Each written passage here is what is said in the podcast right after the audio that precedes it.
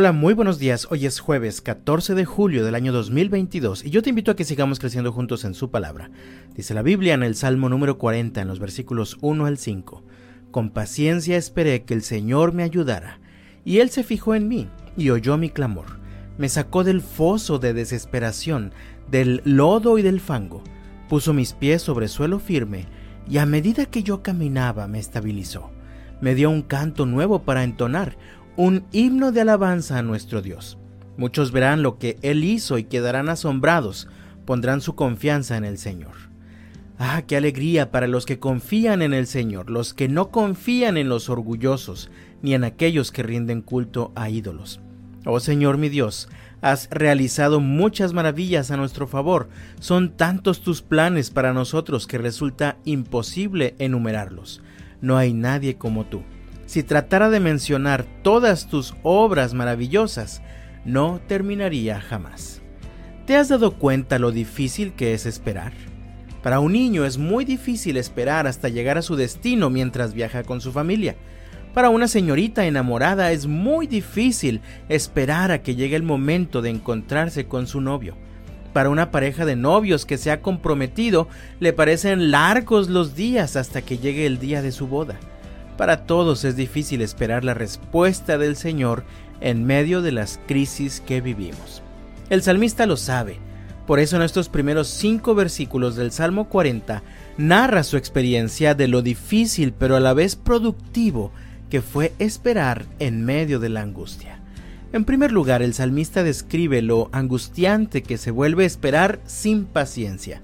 En el versículo 2 dice, me sacó del foso de desesperación, del lodo y del fango.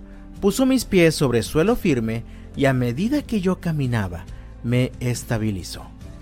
¿Te imaginas cómo se sentiría estar atrapado en un pozo lleno de lodo espeso? Me imagino a una persona tratando de escapar de las arenas movedizas que salen en las películas para niños. Entre más te mueves con desesperación, más te hundes. Así que creo que el salmista se sentía así, en medio de una crisis, mientras lo estaba consumiendo la desesperación. Sin embargo, decidió esperar con paciencia. En el original dice literalmente, esperando, esperé.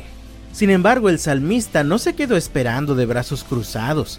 Vemos claramente que mientras esperaba, actuaba. Lo que hacía era orar una y otra vez, descansando en la seguridad de que el Señor siempre es fiel y siempre tiene un propósito. Así que él siguió clamando hasta que el Señor finalmente se inclinó y escuchó. ¿Estás desesperado por alguna crisis o problema presente en tu vida en este momento? Ora sin desmayar, clama al Señor en medio de tu angustia y verás cómo el Señor te responde. Esto fue precisamente lo que experimentó el salmista. Cuando finalmente el Señor escuchó y respondió a su clamor, pudo ver cosas maravillosas ocurriendo a su alrededor. Pudo ver cómo las situaciones que lo angustiaban se resolvían, de tal manera que no le quedó duda de que el Señor estaba obrando a su favor. Y así su boca se llenó nuevamente de alabanzas. Leemos en los versículos 3 y 4, me dio un canto nuevo para entonar, un himno de alabanza a nuestro Dios.